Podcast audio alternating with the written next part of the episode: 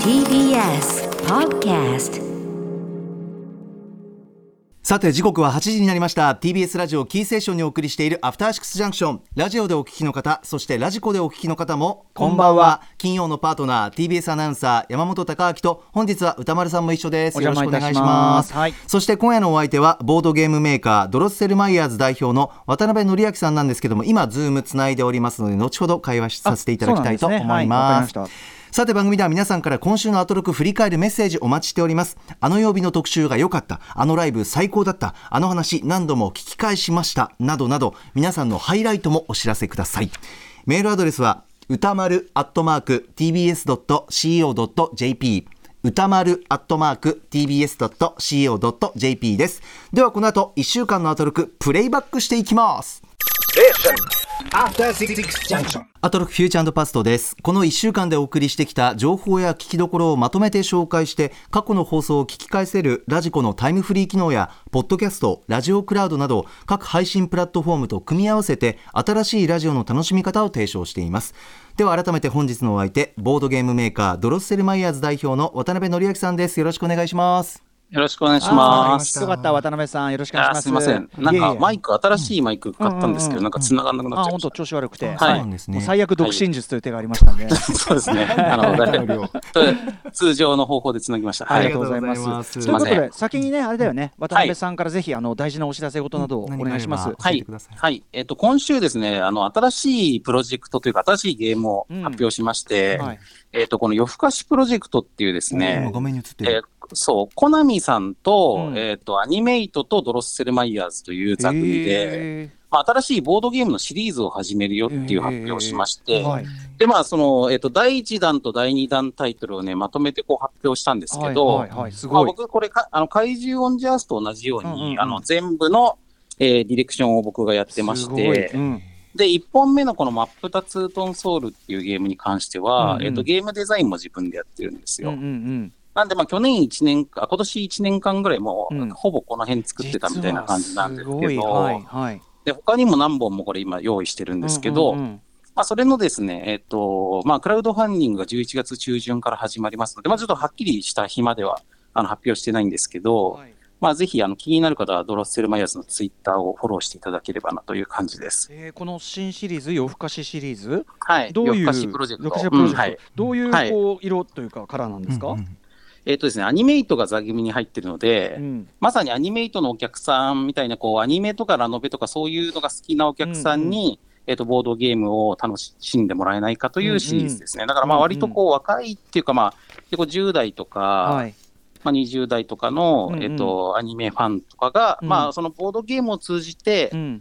えっと、まあ、新しいあのキャラクターとか物語とかを、うんうんうん。ボードゲームから発信していくみたいな、まあ、そういう意味では、ああのー。怪獣オンジャースとプレあコンセプトは似てるんですけど、まあ、テイストが全然違う感じですよね。はいはい。あっちはね、すごいハードな感じだけど、そうです、そうです。こっちはまあ割とこう、あの、アニメっぽいキャラクターとか、うんうんうん。まあ、なのが、それぞれこう、すごく個性的で、うん。あの人気のある、えっと、マップタツートンソウルっていうのはですね、うん。これは、えっと、前世の、前世で魂が一つだった相手を探すっていうコミュニケーションゲームなんですけどこれ、寺田寺さんっていうあの人気のイラストレーターさんが、うんうん。でキャラデザしてたりとうんか、うん。で、次のやつはマケイ・オルトロスっていうですうんうね、ん。これは魔法、魔法犯罪が横行する近未来に、えー魔法警察官となって犯人たちを、えー逮捕に向かうっていう感じの花やつなんですけど、うんうん。これはきなこさんっていうですね、うん。えーまあやっぱり人気のうん。イラストレーターさんがキャラデザしててっていう感じの、うん、だからまあ、あの、そういう、その辺に引っかかる方はぜひちょっとって感じですね。はい。えー。でもね、そのボードゲームとかカードゲーム初で他のコンテンツに発展していく、まあ、だあのダンジョンドラゴンズだってね、もちろんそういうことだし、そうですね。ねだからなんかそれのある種日本のそういうこうアニメ漫画カルチャー的な展開ってあねなんかあそのその手があったかっていうか、うん。そうなんですよ。うんだからなんかアニメイトコナミ的には目指してるのは、うん。あの、ヒプノシスマイクとかを、はいはい、みたいなイメージだと最初に言っていて、企画とキャラクターが最初にあって。そうそうそう。で、ふうんうん。昔だったらアニメとかゲームとかから始め、あのはいテレビゲームとかね、で始めてるんですけど、うんうんアニメとか作るのもめっちゃお金かかるわけじゃないはいですか。はいはいで、これをまあ、ヒプノシスマイクは音楽から始めたのを、うんうんうん。ボードゲームから始めるっていうのもありなのではみたいな企画で、で、まあ、ボードゲーム全体をこう、あの作るのをりあのまとめてくれる人を探してたらしくって、で、まあ、うん。うちにこう依頼が来たって感じなんですけど。これちょっともう一個だけ質問していいですか、そのそはい。ういう層に訴求するので、ゲームシステムとかもやっぱりちょっとこう塩梅が違ったりするんですか？やっぱり。あ、そうですね。ちょっとこう遊びやすい方向でやってますね。うんうん。怪獣オンジャースの方がより本格ボードゲームって感じで、うんで、夜更かしプロジェクトに関しては、まあ、特に第一のこのマップタツートンソールとはめちゃくちゃうんシンプルなゲームなんで、うんうんうんあとまあちょっとね、なんかラブコメっぽいのを作ってほしいって言われてですね、はい。はい第一弾は。おうおう。なので、こう、あの、遊んでる感じもちょっとラブコメっぽいわちゃわちゃ感が出るように。あそだからまあ、あの、以前あの、この番組でも歌丸さんたちが、はいうんうん。あの、すごろく屋のあの、なんかラブレター渡しうてるはいはいありました。うんうんうんね、あれあれの、まあ、いいわいわば、うん。あの、すごろく屋が作るとああなるけど、まあ、夜更かしプロジェクトで、まあ、なおかつ僕がゲームデザインするとこうなるよみたいな感じで、カカップル成立ゲームみたいな恥ずかしい面白かったな。顔真っ赤にしてみんなやってましたからねもうね。そうですよね。うん。そうそうそう。まあ、それの渡辺版みたいな感じもあるんで、ちょっとこれもぜひ今度ね、はいはい。やりたいやりたはい。いはいありがとうございます。ありがとうございました、さあそれではそろそろ始めてまいりますここだけ聞けば1週間がわかるアトロクフューチャーパストパスト編。10月25日月曜日からのこの番組のパスト過去を振り返っていきます。今夜も各曜日のアナウンサーが振り返りを行っています。まずは25日月曜日。月曜パートナーの熊崎和人です。10月25日月曜日振り返っていきましょう。6時半からのカルチャートークは韓国エンタメライター K-POP ゆりこさん。韓国初のネットフリックス作品イカゲームが大人気ということでこの秋注目の甘くない韓国ドラマについて教えていただきました。韓国ドラマ今どんどん出てきますので定期的に K-POP ゆりこさんには教えていただきたい。7時からのミュージックゾーンライブダイレクトは DJ プロデューサーの豆腐ビーツさん登場。月に1回のお楽しみクイズミックスを披露してくださいました。今回もですねかなり手の込んでいる、まあ、2ヶ月ぐらい準備にかけたというミックスですのでそのクイズミックスぜひお聞きください。そして8時台の特集コーナー「ビヨンドザカルチャーはプロ野球ペナントレース決着目前。ならば食のペナントレースを制するのはどの球団だ球場で楽しむ食事スタジアムグルメの魅力特集。1試合で7つも選手プロデュースグルメを食べて研究されているライターのカルロス矢吹さん。そしてここ16年全球団のスタジアムグルメを味わったというスタジアムグルメ界の鉄人ライターのチャッピー加藤さんお二人とともにお送りをしました。あの私取材なんかでたくさん球場行っているのにスタジアムグルメに目がいってなかった本当に今後悔しております。あのグルメの美味しさと球団成績の関係性ですとかやっぱり中でも面白かったのはお二人が応援するドラゴンズですね。京田弁当ネオ弁当のくだりは本当にものすごく面白かった。腹を抱えて笑いました。そして今週のおすすめグラビアは本郷ゆずはさんという方をご紹介させていただきました。NMB48 に所属している、まあ、このグループ自体グラビア展開非常に活発で伝統が受け継がれているんですがこの本郷さんこそが NMB の新グラビアクイーンにこれからもっともっとなっていくだろうという方ですのでここを押さえとくのは本当に大事だと思います。本郷ゆずはさんおすすめさせていただきました。はいまずは月曜日です。渡辺さんいかがでしょう？えっ、と、月曜日はカルチャートークの、えー、K-POP ゆりこさんの韓国おすすめドラマの話が、うん。えっ、と、イカゲーム中心だったと思うんですけど、でまあ、僕も遅ればせながらイカゲーム見始めまして、えで、やっぱ僕ですね、あの、デスゲームものが超好きなんですよ。ー S ゲームもの？デスゲーム？デスゲーム？あデスゲームね。いや一発でデスゲームが超好きまあ、で、カイジしかりハンそうそうそう。ハンガーゲームとかもそうかもしれないけど、はい。うん、この番組最初に出させていただいたのは、あの、映画の中のゲーム特集でした確かに。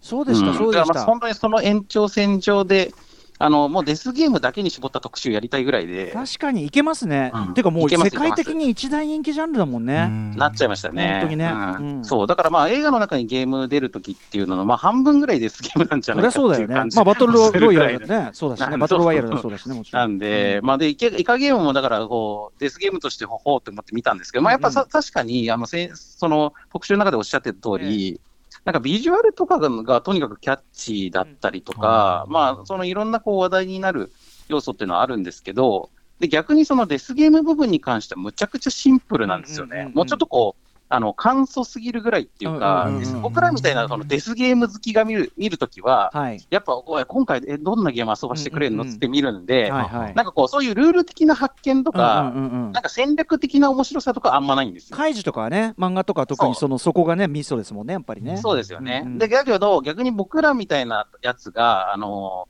ルールをこう、一個聞くごとにほほーっつって喜ぶのと逆で、うんうんまあ確かにね、そのルールをなかなか説明されることにうんざりする人も多分いっぱいいるはずでう、んで、そういう人たちにとってはやっぱこの既存のよく知ってるゲームをしてシンプルなやつうんを、うん。えっ、と、デスゲームにして、うん。だけで、その分その人間関係とあか、心理描写とか、うんそういうところに、うんあの、工数を割くっていうのは、まあ、正しいやり方だなと思うんですけど。完全にね、うんそこは狙ってるでしょうもんね、うんこれはね。そうですよね。うんうん。だからまあこのチューニングのなんていうかこうメジャー作うんならではのチューニングっていう面白さもあるなと思ったり。うんはいはいうんうん。うんうんまあで、しかもですね、あれなんですよね、その僕もまだ5話ぐらいしか見てないんですけど、あのーなんかこう最初に、あの、だだるまさんが転んだやるわけですけど、だるまさん転んまあこういうのをまあ今後もやっていくわけねって思って見てると、うんうんうん割とこう、あの話のレイヤーがどんどん変わっていくっていうか、あの同じようなことそんなに繰り返さないような作りになってたりするんで、んだねまあ多分その辺もいいんだろうなっていう感じですよね。僕ちょっとまだうん先見進められ、ちょっと忙しくて見れてないんで、ちょっとあの続き聞きたいですね、それを聞くとより。そうですね、僕もまだ中盤ですが、まあ、あの、ぜひ、あの、どっかのタイミングで、あの、デスゲーム特集。いや、それはぜひぜひ。いはいおやもうだって渡辺さんの特集、ほら、もうだ渋滞しててさ。そうそうなんです。あであ、来週のソードアートオンラインも、やあ、デスゲームだ確かに確かに。本当だ、本当だ。なんで、まあ、デスゲーム特集の触りでもあるという感じでやりたいと思います。はい。はい。えーそして、あの、えっ、と、豆腐ビーズさんの、あの、ライブダイレクトのクイズミックスが、まあ、僕、クイズとしては、まあ、ほぼ成立してないんですけど、まあ、盛り、すげえ盛り上がってましたね。そうですよね。何をやってるんでしょうかってことなんだけど、もうでも豆腐ビーツこの世界のもう第一人者ですね、もはやね。そうですね。うん。なんか謎またあの、公共音源っていうかさ。そうそうそうそう。公共音源ね。うん。あの、家電量販店のあの店内 BGM ってすごい不思議な文化ですよね。うんうんうん他の、だって別にその食品のすところとかではそんなにないわけじゃないですか。まあスーパーのね、うんテーマソングとかあったりするけどサミットのね、そうそうサミッそうそうトの曲とか好きですけどね。でもやっぱりそのうんお店特有のテーマソングが流れるって、まあなんか変わった文化ですよね、なんかね。まあそうですね。うんうんうんでしかもなんかあの本当なんかややばい感じなんだろうなと思ったんですけど、うんやっぱあの、家電量販店の曲って基本的には最初があの、うん。CM ソングなわけじゃないですか。はいはい。で、うん CM ソングってやっぱり短い時間でこうキャッチーにすることが使命だから、ええ。それと店内でずっとかかる曲って本来で言えば機能は全く逆のものなのにそうかそうかそうかそうかはい。うんそれを無理やり使ってるから、あんなドラッキーな感じになるんだよなっていう。で、みんなもう頭の中にむちゃくちゃインストールされてるんで、はいはい。なんかそれがこう公共の電波から流れてくるとこう反応するようになっちゃって確かに、そうかもしんない。そういうやばみを感じましたね。いやだから僕桜屋のさ「トントントンスタラン」って来た時にさ「あー!」っていうかさ、そうそうそうそう。そうなんですよ。な、なんなんですかね、あの嬉しくなっちゃうの。ねえ、うんいやいやいやというねはい、これはぜひラジコンタイムフリーで音楽流れますんでチェックしてみてください。はい。はいえーそして、えっ、と、8時台に、えっ、と、ビアンドとカルチャーで、えースタジアムグルメの特集ですね。はい、こちらメールいただいております。ラジオネームふんどしゆで太郎さん、いつもありがとうございます。えー今週の8時台、とても聞き応えがありました。スタジアムグルメには、球団として毎年のように出しているもののほかに、一定期間で入れ替わる選手プロデュースのメニューがあり、それには大きく分けて、ダジャレ系、選手の好きなもの系、選手の地元やアイデンティティにまつわるもの系の3つがあるという話に加えて、おすすめのスタジアムグルメも紹介され、聞いているとスタジアムグルメに興味が湧き、スタジアムに足を運びたくなりました。また勢いのある球団はスタジアムグルメも意欲的で美味しいものが提供されているという話には野球にとどまらず今の時代のあらゆる興行におけるフードの位置づけの重要性を改めて考えさせられましたというメールいただきました。渡辺さんいかがでしょう？はい。えっ、と、僕、アトロクのあの、野球関係の特集がなんか妙に好きで、うん。で僕、野球は全然詳しくないし、ええ。まあ、ほとんどし知らないんですけど、うん。あの、なんかやっぱ、こう、すごい絶妙な距離感で、こう、あの、プレゼンしてもらえるので、ねいつも楽しいんですけど、はい。うん。で、まあ、今回のも、あの、その食べ物を通じてでしたけど、うん。あの、つば九郎のパンケーキが、まあ、異様にうまいとかですね。気になったな。ねえ 気になったあれ。ああいうなんかこう、普通に食べ物としてまあ引きがあるものもあれば、そのドラゴンズのその京田弁当とうん。ネオ弁当の内容がほぼ一緒みたいな、ああいう あのちゃんとやらないとダメだろっていう方向の、うん話もまあ逆に面白いっていうか、そのね、興味もあって、まあ、はい。すげえあの画像探しちゃいましたからね。ええ。爆笑なんですけど本当にね。ねえ。投げやりすぎるっていう。投げすぎて。まあでもやっぱりそういうので、まあ逆に言うと昔はそういうなんかコラボ弁当とかプロ選手プロデュース弁当みたいなのでのイメージはむしろそっちだったと思うんですよね。うんうんうんその側がそうなだけでしょみたいうんな感じだったのが、うんうんまあちゃんと選手がこの関与して、うん。あのーなんか中身もちゃんとやってるやつの方がちゃんと人気が出るし、うんうん。選手自身もそれを発信してくれたりとか、うんうん。まあ、ファンとのコミュニケーション手段になるっていうところが、やっぱ今っぽいなって思うし、うん。うん。うんあとはあれでしたね、あの、スタジアム街のあの店舗型の方で、うん。あの、プロデュース選手がこの移籍するたびにこう店が変わっていって、はええ。阪神でしたっけ、はいはいラーメン屋ね。それはね、うん。3店舗目で、そのメッセの豚骨ラーメンになった時に、うん。まあ本人がラーメンマニアなのですげえ激うまになっちゃったみたいな話とか、あれまた食べたいっつってましたもんね。ああいうのもね、うん、なんかこういいですよね。本当。とかさ、うん。あとやっぱ加藤さんかな？あの言ってさあのー今の野球今の北海道のあそこのほらあの日本日ハムのさ球場がもう移動するから、完全に日ハム的にもうあのつ次なんか次に向かうモードが完全に当てこすりの領域領域に入ってるっていうか。だからもうめちゃくちゃそのそっけない感じっていうか、そう。うん。もうだ気もそぞろって感じです。だしもうディスディスの領域っていうかさほとんどさ、うん。うん。でもそういうの話聞いてで次新庄だから絶対みたいな話聞いて、今日あの昼帯で新庄が来るからうんぬんみたいなのやってると、昼帯かな？とにかく今日のワイドショーでやってて、そしたらやっぱそのあ僕もあんま野球詳しくないのに、あなんか日ハムってやっぱすげえなみたいな、うん。なんかすごいね立体的になりましたいろいろは。そうですね。うん。で、まあ、しかもやっぱりこう僕らみたいなこうそういう薄いお客さんがスタジアムに向かうきっかけっていうのも、まあ割とこのぐらいのことでもいいのかもっていう確かに感じもしおまし。たし弁当食べに行こうとかね、うん。本当ですよ。うんうん。なんかね、そのテーマパーク化みたいな、そういうレジャー化みたいな方向の、なんかこう分かりやすい象徴としてもね、すごいね、うんうん。あの、なんか意味のある特集だなと思いました、ね。ありがとうございます。ありがとうございます。うん。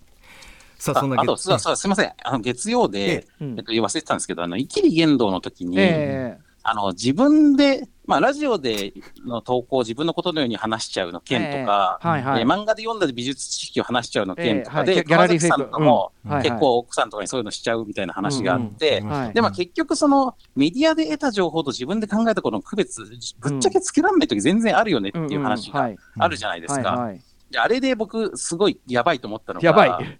あの、僕、そのアトロクヘビーリスナーとして、うんうんこの番組に出させてもらってると、えあの、歌丸さんが言ったことえを、はい。自分の考えと思って番組で喋る可能性あるなって思ったんですよね。あ、ことフューチャーパストとかで？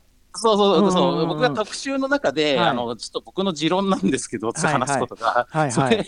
それ、あの、ウィあーークエンドシャッフルで歌丸さんが言ってたことですよ、はいみたはいいはいなことにはいはい。なる可能性全然あるなと思って、これはね、今後全然あり得るから、ちょっと先に言っとこうかなって思いました、でもそれを言ったらね、この番組って今何回言ってんの ?934 ってなってるけどさ、うん。あのそこのゲストの方いろんな人が来てさ、まあもちろん。ちゃんと記憶はしてますけど、でもなんかその自分のその知識とか身になっちゃった分、もうなんかさその体積がこう積み重なってもう誰が言ったことかはともかくとして そうですよそねの、うん。みたいなものも結構あるから。うん、いや、だから僕以上に、まあ、歌丸さんはその可能性、いやもう俺は、まあさらに、さらに積み重なっちゃもう俺はね自分なんてものはないよ、俺はもう、うん、よりしろとしてね、ええ俺はもうカルチャーキュレーションのもうなんていうのかな、で出来上がった何かだよ俺はもう、だった。うん。まあ、そうかもしれない。うん。はい。というようなことが思いましたね。はい。さあ、続きましては、26日火曜日です。火曜パートナーの宇垣美里です。10月26日火曜日振り返ります。6時半からのカルチャートークは不定期コーナー漫画家さんいらっしゃい。最新作あなたは文ちゃんの恋が大反響を巻き起こしている漫画家の宮崎夏樹圭さんが放送メディア初出演でアトロクに初登場です。なんて俺得な。穏やかな佇まいでありながら強い芯が感じられて素敵な方でございました。カリンペン黒田伊代山本直樹作品がお好きと聞いてなんだろう納得感がすごいです。7時からのミュージックゾーンライブダイレクトは DJ プロデューサーのドゥさんでした。そして8時台の特集コーナービヨンドザカルチャーは音楽ジャーナリスト高橋義明さんによる月一音楽企画。今の洋楽シーンがすぐわかる月間ミュージックコメンタリー10月号。エルトン・ジョンかっこよすぎる。こんな大人になりたいです。常にアップデートしていかなきゃですね本当に。はい火曜日でございます。渡辺さんいかがでしょはい。えっ、と、火曜日は、まずオープニングで、あの、歌丸さんに激似の007は二度知るのヘリコプターパイロットの件から入りまね。れ一部の方にとっては結構周知の事実だったらしいんですけど、はい、あ、そうなんだ。うんでもまあ僕、番組よりは前に見ましたけど、前日ぐらいにツイッターで見た感じでしたね。うん、あのね、うんただね、僕自身ももちろん、あの二度死ぬなんか何度も見てんだけど、中でも言いましたけど、やっぱね、今の僕なんだよね。うん。だからね、あーあのそう、だから10年前じゃ気づかなかったなって思うし、だ歌丸さんがこのパイロットに寄っていったってことそうでですすね。時間をかけそうて。ですねいうんで、また離れていくみたいな。星のように、星の巡りのように。はい、いやありがとうございました。本当にそっくりあれ、はい本当にやばいです、本当にね。うん。いや、まあやっぱり見見ちゃいましたね。あの、ええアマゾンプライムで見れますんで、皆さんぜひ。あうんありがとうございあの見ていただいてインターネットムービーデータベースで調べても、うん結構エキストラの人が中国系の方が多くて。そうなのでね俺ちょっと怪しいなと思ってるのはねコントロールルームなんとかみたいなのとひょっとしたら兼任でやってる可能性ないかなと思って確かに確かに。今ちょっとね。ね、あのもうちょっと調べますけど。あ、追ってるとこなんですね。えやっぱね、あの、見てると、あの、ヘリのパイロットたちがまあ次々と落とされていくんで、はいボンドに。あの、歌丸さん頑張れって気持ちにな二人りまね目ですすね。。二人目はでもね、あのね、爆発とかしてないんで、あの煙を吐いて落ちてくだけなんでね、多分あれが、そうですね。あ生きてる可能性が、だからスピンオフの可能性がまだあるね、まあ、あれが僕の父と言わざるを得ないのが、現状。ええ現状。なるほど。うん。はい。えっ、と、そして、えっ、と、カルチャートークで漫画家さんいらっしゃいで、えー、あなたは文ちゃんの恋の、えー宮崎夏幸先生がうん。いらっしゃって、えっ、と、まあ、やっぱりあのメディア初登場ということで、あの、漫画を読んでも、本当に、あの、夏幸先生ってもう、あの漫画読むともうめっちゃ天才感がすごくって、うんうんなんかまあ狂気とかもむちゃくちゃ感じるような人なんで、はいどういう人なのか想像つかないんですよね、作者の姿が。かやっぱりエキセントリックな印象もあるからね、やっぱりそうですね、むちゃくちちゃ気難しい人でもおかしくないみたいな、うん感じがしてたんですが、実際に声を聞いてみると、なんかすごいこう、なんかほわっとした感じのね、方で、はい。うん、なんかこういう人なんだっていう、うん。まあ、まずこれだけでもすごい、はい、あの、きなんか得した感があったし、うんうんうんうん、なんかまあ、もっとお話聞きたい感じでしたね、やっぱねあ。のね、実はうん本当にじょ結構マジで僕のラジオ相当聞いていただいているみたいで、うん。だからもうなんか、きなんか恐縮するやら何やらっていう感じでもう、あわあわですわ、本当に。なんかもっといろいろ、いろんなやばい人聞いてるんでしょうね。本当はね、いろいろやばい人 やばい人っていい、そういや語弊がある。あそうですね、あの、うん。すごい人、すごい人。でもすごく光栄ですし、あの本当にあの柔らかいお話ぶりだけど、でもやっぱりあのなんかすごくビシッとロジカルなところもあったりとか、はい。あそうですね。なので、またもっともっとね、あのお話伺いたいなと思いましたし、うん。はい、いやっぱなんかすごい観察力のある人じゃないとあんな漫画描けないもん。や、本当、本当、本当、ちなみに僕のおすすめは、あの、アダブとイブの楽園追放されたけどね、うん。一巻の最後に載ってる、ええあの、おかりちゃんちのお兄ちゃんっていう、まあ、た読み切ええり短編があるんですけど、うんまあ、それがむちゃくちゃ大好きなので、ぜひ皆さん、あの、読んでくださいって感じですね。えうん。はい。さあそしえて、で、えービヨンドザカルチャーで、えー月間ミュージックコメンタリー、高橋義明さんですけども、はいこちらメールいただいております、えーラジオネームキラキラ星さんいつもありがとうございますえー今週は火曜日の特集コーナー印象に残りました。前半はエルトン・ジョンに吹いているいい風についてお話しくださいました。以前特集コーナーで町山智博さんのエルトン・ジョンの歌詞の世界のお話をお聞きしてエルトン・ジョンの素晴らしさについては開眼していたのですが今回の吉明さんのお話からさらなる魅力を知ることができました。80年代、90年代、2000年代、2010年代、2020年代でトップヒットを放ったこと、えー現在、ロケットアワーというラジオで新婦アーティストを紹介していること、そして、エミネム、レディー・ガガ、マドンナ、リナ・サワヤマ、リルナズ X、BTS、エド・シーラン、デュアリパなど、そうそうたる方たちとのエピソードから、エルトン・ジョンの信頼される人柄の良さ、魅力を知ることができました。そして今回は歌丸さん宇垣さんのうだうだした話しぶりが最高で話を進行しようとしない2人に吉明さんが新婦紹介行かせてという場面には大笑いしてしまいました、え今日も彩っちゃいますよと名言をおっしゃる吉明さんの新婦紹介も毎度のことながら最高でした。ということです。渡辺さんお待たせしました。お願いします。はい、なんか今週の特集コーナーって、全体的になんかこう、ちょっとのんびりした感じっていうか、あーなんかこうね、ほっこりしたか回が多かったんあですよ。そうですかね。うんうん。なんかこう、この回も、なんか歌丸さんと宇垣さんがこう、うんあのー高橋さんに対してなんかこう、そう、聞き手として、うんなんか割とこう、なんかゆゆったりというか、うんなんかきあの気楽にやってらっしゃる感じがすごいいいなと思って。確かに、うんはいはい。で、そのエルトン・ジョンの話で、まあ、今吹いているいい風についてってことだったんですけど、まあ、やっぱりその、ラジオで、あの、若いアーティストと交流していることがきっかけで、うん。まあ、自然とこう、そこからコラボが生まれていったり、うんあの、まあ、大御所が、こう、いかにこう、フレッシュに自分を更新していくかというはい。話で、まあ、うんこれはもう、すごいかん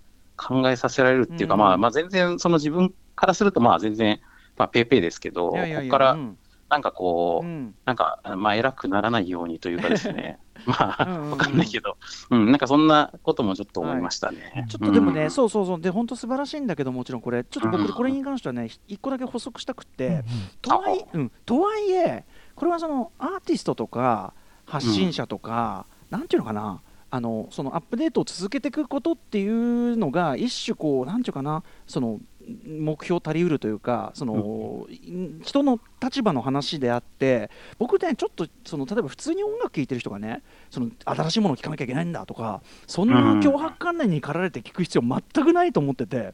うんそんなもん好きなもん聞きゃいいよっていうかで音楽とかやっぱりその単純に心地いいと感じるものが味と同じでね食事と同じで単純に心地いいとも感じるものを食べてて何がいけないと思うしなんかそこにその音楽のそのなんていうかな新しいものをこそみたいななそのジャーナリスティックな価値観をあの万人が持ち込む必要は全くないと思ってます。なるほど。うん、なのであのもちろん素晴らしいしいいんだけどこうじゃなきゃいけないなんてことを聞いてる皆さんが思う必要は全くないですっていう。うんなるほど。まあ、エルトン・ジョンのその、そっちの方が今自分は楽しいんだっていうところに共感するっていうのもありますよね。そう頑張ってるわけじゃないんだよね、だから別に、あのエルトン・ジョンは好きだからそれやってるし、うんだから皆さんも好きだからすやるやることをやればいいんで、あの脅迫観念に駆られて、要するに新しいものでなければって思ってやるようなことじゃないんですよ。っていうふうに思います。確かに。ううんん。まあ、だから、あのーそのたな、まあ、音楽を楽しんでるっていう姿勢がいいよねっていうことですよね。そうですね、まあ、うん。でももちろんそのこうありたいものだっていうのは当然ありますけどね。うんううん。ん。なんかそこあのうん。うん、そうですね。ゲ。ゲーム業界はね、なんかこう、業界自体が若いせいもあって、うんうんうん。なんか割と、なんか若い段階でこう、あの、自分はもうなんか成し遂げちゃったみたいな感じになる人が、あまあ、まあ多かったんですよ。僕がその新人で入った頃に、ーはい。その上の人たちとか見ると、こう、40代くらいに、うん。あの、まあファ、ファミコンとかスーファミでこう、うんあの、一時代を築いた人たちがいて、で、その人たちはなんかもう俺の時代はすでに終わったみたいな感じになってる人もすごい多かったんで、流れがいや早いだけ早いでしょうんみたいな、その、映画監督とかの基準で言ったら40代とかもう新人みたいな感じじゃないですか。そうですね。映画監督は本当にそこは本当そうですよね。うんうん、で僕、大学は建築だったんで、やっぱ建築家でも40歳ってもう超若手って感じだし、はいはいはい。うん、だからなんか、お早いよって思ってたんで、はい。まあ、そういう意味では、こう、なんか、あのーある程度、こう、うんうん。なんか上の年齢になってもフレッシュな人っていうのは、やっぱちょっと憧れちゃいますね。な。るほどね。はい。そう。いう意味ではラジオもねさすごい上はいっぱいいる世界ですからねそれはね。うんうんうん。でまあ、そういうところで言うと、だから、ちょっとし僕は幸せだと思いますね、なんかこう、うんうん。その自分を、基準がだいぶ高くなるから、うんううんん。まあ、自分のことを若若手って思っていられるし、うんうん。いや本当そうですよね。あの、うん。常にペイペイ気分というのは私もモットーとしているところなので、皆さんもガンガンに見下していただいて、私のことを見下していただいてですね。語気がすごい、ええそれがそれがもう私のですねもう全員ねやってるっていうそういうあのになりますから。全員やってるぞこの野郎っていう。ああれですね攻撃的になるんですね。そうそうそう。あの動機はそこだからあこちらの特集たくさんの音楽流れますんでラジコのタイムフリーの方でチェックしてみてくださいさあ続きまして27日水曜日ですはい、水曜パートナーの日々真央子です。10月27日水曜日振り返ります。6時台のカルチャートークはもうこの季節がやってきましたね。10月30日から始まります。第34回東京国際映画祭の注目作品について、今年からプログラミングディレクターに就任された一山正蔵さんにご紹介いただきました。そして7時からのミュージックゾーンライブダイレクトは DJ ヒービーによる月1企画嵐 DJ ミックス2003年。今回もですね、ある黒幕が作ったミックスポチッとしました。ぜひタイムフリーで聞いてください。そして8時からの特集コーナービヨンドザカルチャーは覚え違いタイトルの本でも探してくれる図書館のレファレンスサービスのことをよく知ろう特集。利用者が探している本や情報について尋ねると、司書の方が一緒になってその本や資料を探してくれるレファレンスサービスについて、福井県立図書館に勤めていらっしゃいます、司書の宮川陽子さんにお話を伺いました。私自身今まで、まあ正直このレファレンスサービスというものを利用したことがなかったですし、もう恥ずかしながら知りませんでした。ただ、誰もが平等に本を読んで知識を得る権利がある、まあ、民主主義の砦と言っていらっしゃいましたけれども、その図書館においては、このレファレンスサービスというのはなくてはならないサービスであるということがよくわかりました。思わず笑ってしまうような覚え違いですけれども、まあ、その本を知りたい、何か手に取りたい、読んでみたいっていう利用者の皆さんのこう切実さと、師匠の皆さんたちのその本にどうしても何とかつなげてあげたいと思うこう優しさになんだかほっこりじんわりきました。今日はちょっとのんびり振り返らせていただいたわけですけれども、まあ、というのも、あの、この水曜日の冒頭で、まあ、デューンについてですね、もう、語りすぎたもう、体力そこで結構使っちゃったのそんな感じそんな感じ。以上、水曜日でした。最後の含み笑いまで残してくれた。すごい。優しいひびちゃんのいいですね。なんか、あのーひびちゃんが適当になる瞬間みたいなやっぱいいですねこれね。ね。本当に素で喋ってるトーンでした、え あー渡辺さんいかがでしたか？水曜日です。はい、水曜日は、えっと、その日比さんのオープニングでのあの、デューンを見た感想のー、え。えっと、まあ、あれですね、タイトルのデューンが出るときに、デューンっていう音がしていたというか、あの、ー あのデューンの感想の中で最初に言うのがそれっていうね。いや、本当ですよね。そデューンそそこっていう。なんだけど、でもあれ聞いた人絶対ね、あの、もうリスナーみんなデューン見に行った時にそのこと絶対に意識しちゃうから、デューンって聞こえちゃうもんすごい強ね。力な、そう、すごい強力な呪いをかけたと思いますよ。本当だよね。デューン。ではい。で、それから始まって、えっ、と、あれですね、カルチャートークの東京国際映画祭のお話があって、えっ、と、まあ、トークショーが、あの、もう結構無料のやつがあったりとか、うんうんうん。しかも配信でも見れたりとかして、うんうんうんあれですよね、ポンジュの監督がゲストで、細田守作品のトークがあるとかうん、これはすごいめっちゃ注目しちゃいますよね、ね。こちら無料でライブ配信ですって、うん。いやー、ね贅沢。これはもう贅沢だし、うんあのぜひっていうのと、うん。あと、まあ、あのそ紹介されてたあの作公開作品も、うん。上映作品ですね、もうチュルリ、あのインド映画の、はい。えーなんか田舎の村で変なことが次々起こっていくね話と面か、白そうだよね。面白そう。ね、面白そうですよね。あと、牛っていうあのセリフなし、音楽なしでずっとひたすら牛を映すと、だんだん牛に牛の気分。牛に感情移入してくるっていうね。考えてることが分かってくるっていう。うん 牛に感情移入してるってやばいよ、それちょっと。やばいですよねトーブリアン美味。しいですねとか言ってる場合じゃないよ、これ。言えなくなっちゃうから。やばいよ。うんだからまあ、まあ、本当映画祭でまさにね、みんなで見るのに、なんかうってつけな感じもするんで、うん。うんすごい興味持っちゃったなっていうのありました。はい、ありがとうございます。うん。あと、ビヨンドズカルチャーが、えー図書館のレファレンスサービスのことをよく知ろう特集で、えー覚え違いタイトルの話とか、で、まあ、あの、前半、なんかこうその、覚え違いタイトルクイズみたいな感じで、こう、キャッキャ楽しむ感じで、まあ、こういう、こう、なんかちょっと面白小ネタがが続く感じの特集なのかなと思いきや、割とこう後半の方でなってくると、まあ、そもそもこのレファレンスサービスっていうのが、その図書館のこの、あの、知ることの、なんかこう、平等性というか、知のデータベースとして、こう、まあ、国民が誰でも平等にアクセスできるようにっていうのの図書館の機能のためにうん。あるということで、あの、そこのね、なんか、あれが、うんうん。あの、まあ、すごくドラマチックな感じでしたね。うん。あ、メールがあるわけですね。あはいありがとうございます。こちらね師匠として実際に働いている方から来ました。ラジオネームちゃんじゃさん、えー師匠として働いているので水曜の覚え違いタイトル特集とても楽しみにしていました。この番組で図書館の仕事に目を向けていただいてとても嬉しかったです、本でも扱われているタイトルの覚え違い一つ一つに私としては改めてあるあると思いつつ歌丸さんと日比アナウンサーがキャッキャと盛り上がっているのが愛おしかったです。福井県立図書館司書の宮川さんが日々の業務における図書館員の思いも語ってくださっているのを聞いて私も初心に帰り引き続き利用者の方の質問などに丁寧に対応しなければと思うとともにもっと図書館を気軽に活用してもらえる努力をしていかないとと思いました。図書館では毎日子どもたちももじもじしながらいろいろ聞いてくれたりしています。図書館は誰にでも開かれています。皆さんもこの放送をきっかけに気軽に積極的に図書館を使ってもらえたら嬉しいですということです、はい、ねうん。渡辺さんいかがでしょはい。あのーなんかこう、やっぱりか、文化の発信って考えたときに、こう、まあ、感度の高い、アンテナの高い人に向けて、まあ、その先端の情報とか新しいものをどんどん発信していくってことももちろん大事なんですけど、うんうあのーやっぱりこう、逆にその下支えというか、うん。その、お年寄りとか子供とか、まあ、ほっといったら、まあ、その本とかあんまり読まないような人たちとか、まあ、そういういろんな人たちに対して、あのーなんかこう、等しく開いてるっていうのが図書館の良さなんだよってことを最終的に伝える特集だなと思いましたね。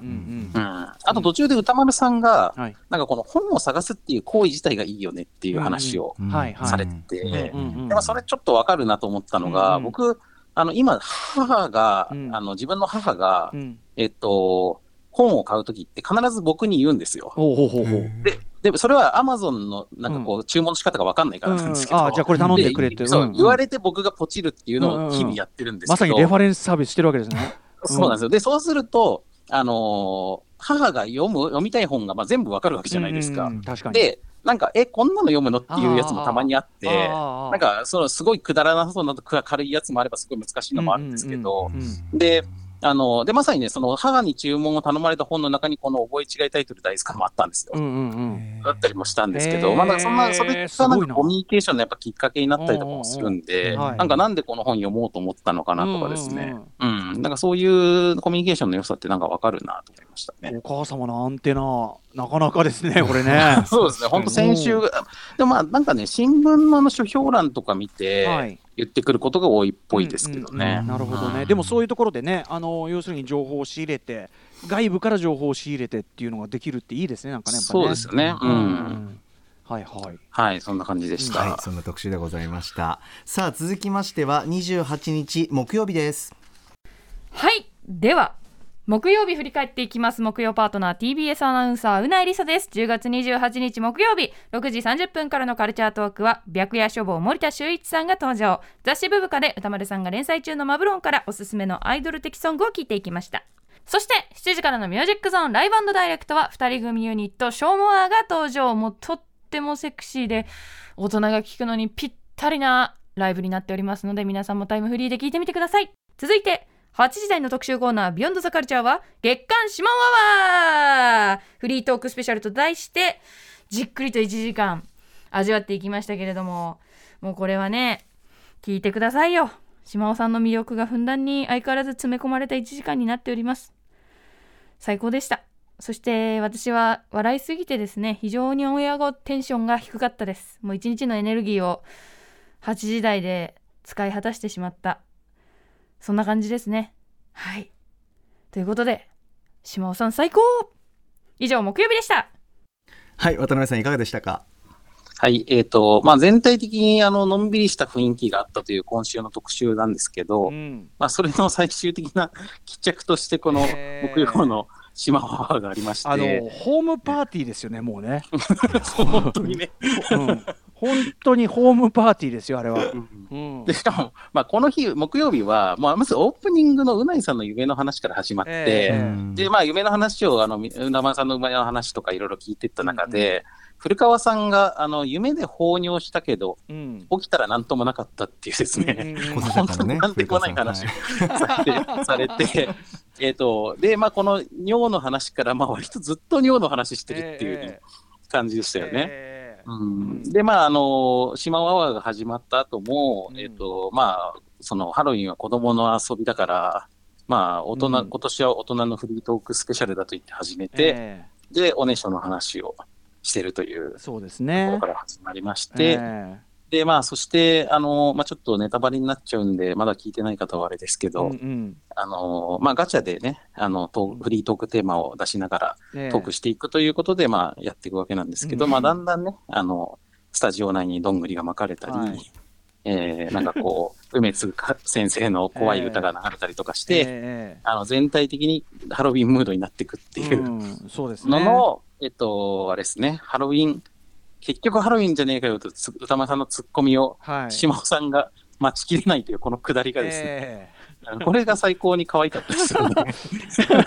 あのー、島尾さんのね、あの前のあの、うん。おならの編集テープ聞かされた時の乙女乙女がおならの音を聞かすのがどれだけ恥ずかしいか分かってるの失礼しちゃうわねっていうあれ以来の僕的には本当に理不尽なですねあのあのいや本当に今回構図が島尾さんもだし作家の小川さんもそうですけど歌丸さんに対してもっとこうやって突っ込んでくださいよとか言ってせっかく用意したのにとか言ってなんかすごい風当たりでしたよね。何なのよみたいなこと言っててすごい風当たりそれが特徴だったなうん今回の特集。ごめん。さんもでもちょちょっとずつ言ってはいたんですよね。そうそう言ってるのよ。言ってるんだけどそのなんかツッコミが弱いとか言い出して。放送中だと思いながらうん。すごいなって。うるさいなっつってね。いや、難しいですよね。う。ん。その爆発的にどっかでハロウィンだろっつって突っ込むにしては、なんかこそうそう。のどこで切ればいいかがよくわかんないね、だからね強いツッコミをさせるにはボケが弱いのよっつって。そう。そう。だからうん、なんかその釣り合ってないのよってそこで俺が大声上げたらおかしいでしょって。そうなんですよ。でうないアナも裏でもうずっと笑ってましたしね。うないさんはもうそれねで。あの島尾さんが鼻にお大きく見せるこうあれをしてるだけでもう顔見るだけで本当に笑い転げてって。そうももうね う。ねこんな幸せな人いるかなと思って。別次元で幸せを感じてるのあの子はうん。しかもリ、まあ、我々リスナーはね、そのそのビジュアル見れないですから。ね。そうそうね。そうね。いやうそうね。うないさんがとにかく爆笑してんだけど、そんなに笑うほどのことでもねえだろうとも言えないし、分かんないんですよ、とにかく。でそれで言うとこのメール来てまして、えっと、ラジオネームあるリスナーの母さん、えーリスナーの方どう感じているのか、えー皆さんこんばんは。私が今週気になったいや困惑した特集島尾アワー、えー開始15分ですでにクラクラ。おねしょ社会の窓みかんのミイラ。弱い65を超える私には刺激が強すぎます。これぞ劇薬、えーその後もどんぐり松ぼっくりのばらまきや鼻の穴拡張など困惑の連続でした。そして分かったことがあります。島尾アワーは1ヶ月に一度では間が空きすぎで体がびっくりしてしまうのでせめて2週間に1回くらいにして鳴らさないと弱い65を超える人間の心身は持ちません。島尾さんの頭の中は一体どうなっているのでしょうか？恐ろしい子というメールです。ねえいやいやいや恐縮ですね。あそうなんでも頻度を上げていいんですか？あんなの。逆にそちらの方が免疫がつくという声ですね。そうなんだ そういうやり方もあるんだ。ねえ。あでも、あの、最終的にあの、うん。島尾さんの新刊の告知になりましたけど、そうですねねはい。あの、教えて子供なう面白そうですね。いやめちゃくちゃ面白いです、あの今だかつてちょっと僕はねこれ発明だと思ってて 本当にその子供にフラットに利害関係のない人が話を聞くってないんですよね。本であれうん。現実であれ。あんまないんですよ。だから子供たちが本当に嬉しそうにいろんなこと話すし、うん。うん、そう。だからその教育者でも何でもない人が聞くっていうのね、いいんで子。供もはっきりそれ見抜いてるんですよ、あこいつ全然違うん。だ、こいつ権威ねえなみたいな。うん感じをねすごい、うん面白そうだだからそなの舐められるところが逆にいいインタビューを引き出すことになるってことですよね。島尾さんはですね、特に玉袋筋太郎さんのファンっていう人子が出てくるのよ、うんうん。とにかく玉袋筋太郎さんがすごい好きで、うんうん。であの町中華で行こうぜとかも大好きで。だからその玉さんの口癖とかをあのやるのよその子が。そそれとかやばいんですよ。もうこれが玉袋筋太郎を死とあうん。崇める町中華好き少年。タマさんに一応これねこれで言ったんだけどね なんか多分想像がついてないと思うんだけどでもなんかさ子供ってつまり子供は子供っぽいらしいものが好きなんじゃなくてそね。そのうん。なんていうかな何にでも興味は持ちうるし、うんうん。で一旦興味持つともう無限の情熱を持ってガッていくっていうかこれがね、うん。眩しいのよねすごくね。確かに。うん。そう。まあ、しかもね、なんかこう、子供ってその社社会が狭いから、その中でうん。あの小さな流行りがあったりとかするじゃないですか。うんうんうんそういうのもなんか意外とそのなんかローカルななんかその部分だけ切り取ってみると、うん。めっちゃ偏ってたりとかして、そうそうそうそうそう、うん。そういう面白さありますよね。なるほどね。だからなんかやっぱ子供によっては全然そのま例えば僕「鬼滅の刃」全然全然ハマんないとかさ、そういう子が出てきたり、なんかいわゆるだから子供とかこれ若者とか何でもいいけど子供若者うん。年寄り何でも言えるんだけどそうなんかこういう形でフラットに、うんうん。あのね今話題になってる東京の生活史だっけ？あれとかもさそうかもしれないけどフラットに話聞くってめちゃくちゃ面白いなっていう感じがしました。そうかそれでインタビュアーには島尾さんが最適だったんだな。最適ですよ。だってもう見るからに権威ないもん。そこすごい明ら明らかに明らかに人人に説教できるやつじゃねえなって感じが出て子ますから。供もわかるってえそうえ子供察知してますからそれは、は改めて。でも観察眼はやっぱありますからね。ああそっかそうですよね、えー、島尾さんの最新刊、えー、島尾真帆の教えて子供なう、えー、定価税込みで1760円小学館より本日この金曜日発売でございます。ぜひチェックしてみてください。さあ続きましては本日29日金曜日参りましょう6時後半の週刊映画時評ムービーウォッチメン宇多丸さんが評論したのはデューン砂の惑星でした。続いてはこちらです。7時のライブダイレクトはシンガーソングライターチャームさんのソロプロジェクト THE CHARM PARK でした。そして今は今週の番組内容を振り返っております。さて本日振り返りで紹介した各コーナーラジコのタイムフリー機能やスマホアプリラジオクラウド Spotify Anchor など各配信プラットフォームのポッドキャストでもお楽しみいただけます。以上ここまでアトロクフューチャーパストパスト編でした。この後は来週1週間のアトロクの予定まとめてお知らせします。ではここから来週1週間のアフターシックスジャンクションの予定一気にお知らせいたします。さて来週から11月ということで6時半からのカルチャートークは毎年恒例のこの企画アトロク秋の図書推薦図書月間今年もやらせていただきます。ではまず11月1日月曜日。この日はお休みの熊崎アナウンサーに代わりまして篠原里奈アナウンサーがパートナーを務めます。6時半からの推薦図書トップバッターはエッセイストで翻訳家の岸本幸子さん。7時はスリーピースバンドサジ。8時は音声表現の最高峰は今年もここから生まれる。ラジオ CM の祭典 ACC 東京クリエイティビティアワーズ受賞作をひたすら聞いて味わい尽くす特集2021をこの賞で審査員を務める日本を代表する CM クリエイタープランナーでラジオ愛にあふれる電通の沢本義光さんと同じく審査員を務める当番組のボス、橋慶こと橋本義文プロデューサーとお送りします。続いて2日火曜日、6時半からの推薦図書は、スタイリストの伊賀大輔さん。7時はシンガーの西エリカさん登場。8時は、日本アニメ界の礎を築いた神すぎるアニメーター、大塚康夫さんの功績を振り返る特集。大塚さんが亡くなる直前までご一緒に仕事をされていたという映像研究家の加納誠二さんと、カリオストロの城、ラピュタ、風立ちぬなどに参加し、大塚さんと机を並べていたアニメーターの友永和秀さんとお送りします。そして3日水曜日です。6時半からの推薦図書は、翻訳家でコラムニストの山崎まどかさん。7時はパソコン音楽クラブが登場。そして8時は、今シーズンも話題が盛りだくさん。今からでも間に合う秋のテレビドラマ特集、バーイ西森道夫さん。4日木曜日です。6時半からの推薦図書は、ストリートワイズなイケてる読書集団、リバーサイドリーディングクラブ。そして7時はシンガーソングライター、くずや陽子さんが初登場です。そして8時は国産 RPG クロニクル、ソードアートオンライン編 by 渡辺則明さん。そして5日金曜日です。6時半からの週刊映画時評ムービーウォッチメン。来週宇多丸さんは映画モノス猿と呼ばれし者たちを評論します。7時はヒップホップ DJ の DJ はじめさん。8時からのアトロクフューチャーパストは映像コレクターでビデオ考古学者のコンバットレックさん来てくださいます。さて渡辺さん来週気になるのもありますか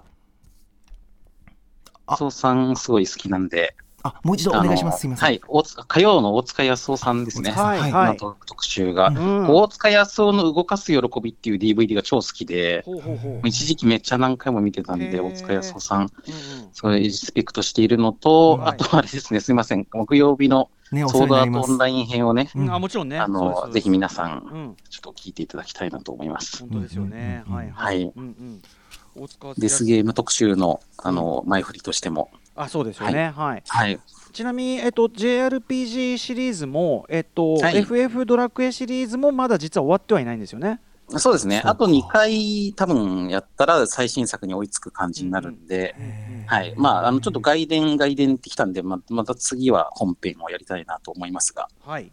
よろしくお願いします。んまあ今回のソードアートオンラインはあのゲームそのものというよりはゲームを題材にしたというか。た物語なんで、まあ、もう本当外伝、本当の外伝ですね。うんうんで、まあ逆に、前回のメガテンのやつは、よく考えたら外伝じゃなかったかもって、外伝扱いじゃないじゃないか。RP 実 JRPG じゃねえかっていう。まさに JRPG じゃねえかという感じだったので、はい。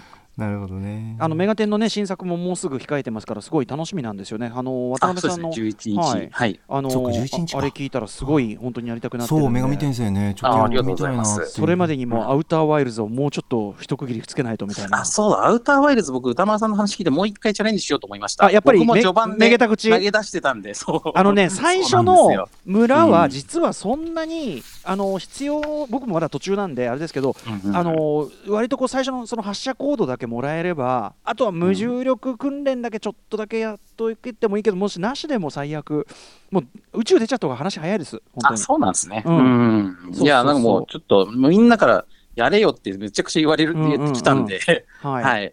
やります。はい、と言っても、私も全然、あの解けるい糸口もまだできてませんけどね、はい、うん。中に。あの新しい新作のね、あれも楽しみにしておりますし、渡辺さん。あ、ぜひ、ははい。い。ありがとうございます。プロジェクト、ドロッセルマイヤーズのツイッターをぜひ見てください。そしてわえあの山本さんもありがとうございます。疲れ様でした。歌山本さん丸さんも一週間。モノスはきっと山本さん好みだと思いますよ、またた。楽しみだ。最高。After Six Junction.